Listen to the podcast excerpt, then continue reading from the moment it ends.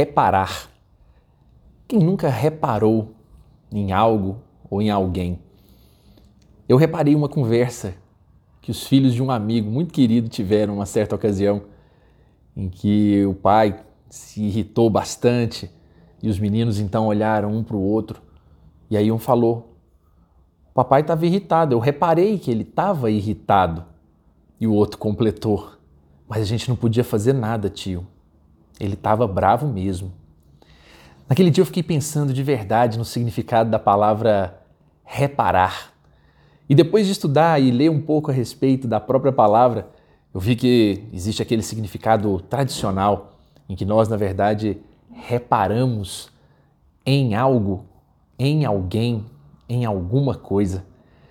Esse sentido do, da transitividade indireta mostra que a gente estava atento, ligado, prestando atenção em alguma coisa.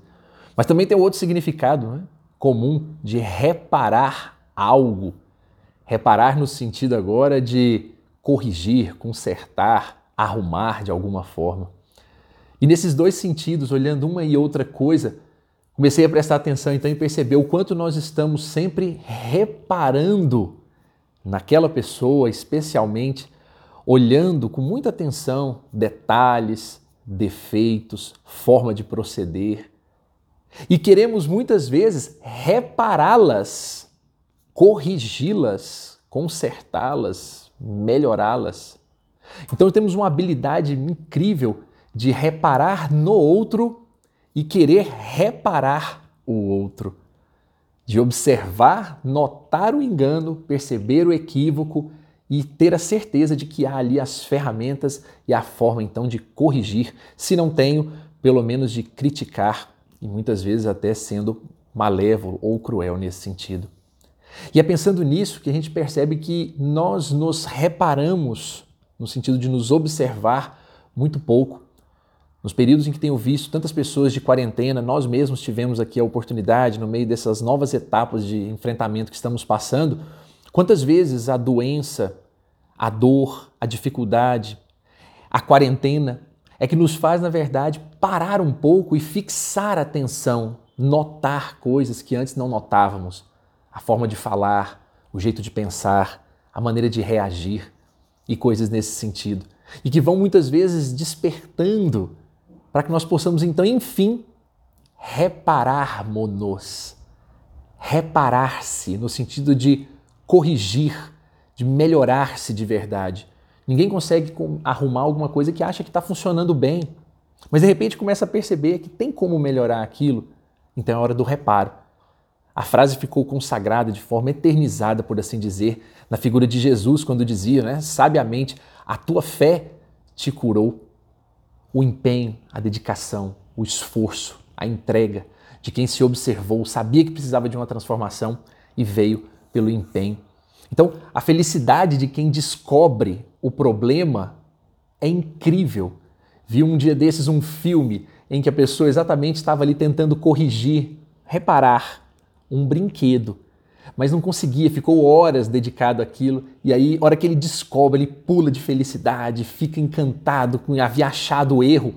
E aí a pessoa pergunta: "Tá, e como é que você vai arrumar agora?"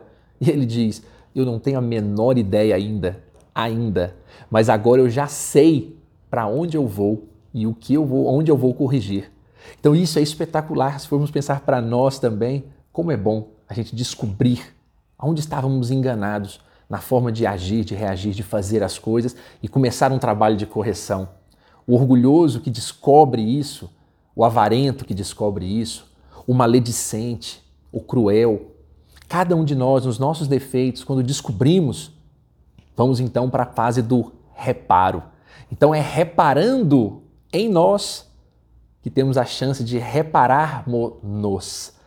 Mas sem saber isso, sem notar, sem prestar atenção em nós, dificilmente vamos fazê-lo.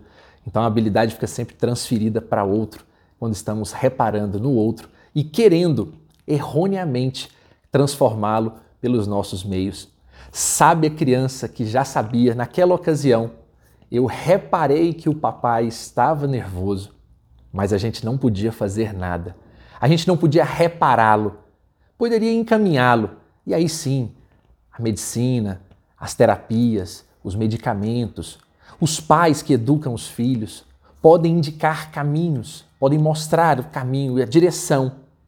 Mas o reparo efetivo, a correção efetiva é dentro de nós, como Jesus já dizia: a tua fé te curou, a tua fé te transformou. O convite do doce de leite para que nós possamos pensar num mundo um tanto mais doce, no sentido real da palavra, de fazer o melhor. Reparemos em nós, observemos com atenção nós mesmos e reparemos-nos, corrijamos-nos, procuramos aos poucos identificar e transformarmos-nos para sermos mais doces. Um forte abraço a todos e uma excelente semana para cada um.